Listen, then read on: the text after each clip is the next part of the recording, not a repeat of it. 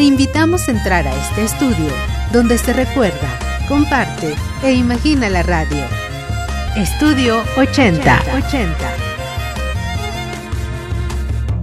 Soy Francisco Trejo, padre Cronos, productor del programa Diálogo Jurídico.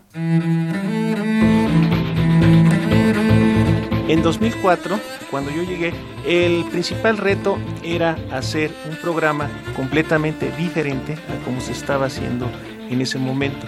Había programas en, estaciones eh, privadas principalmente, donde era un tipo de consultoría jurídica, que estaban generalmente dos abogados y que les hablaban y decían, oiga, me quiero divorciar, me quiero, este, quiero comprar esto, quiero hacer un contrato, etcétera.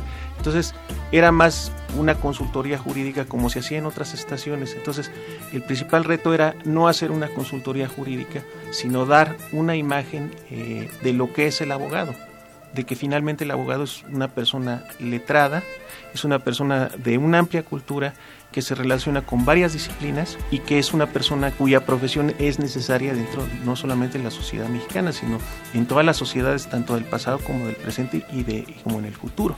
Entonces, ese fue el principal reto de hacer este programa.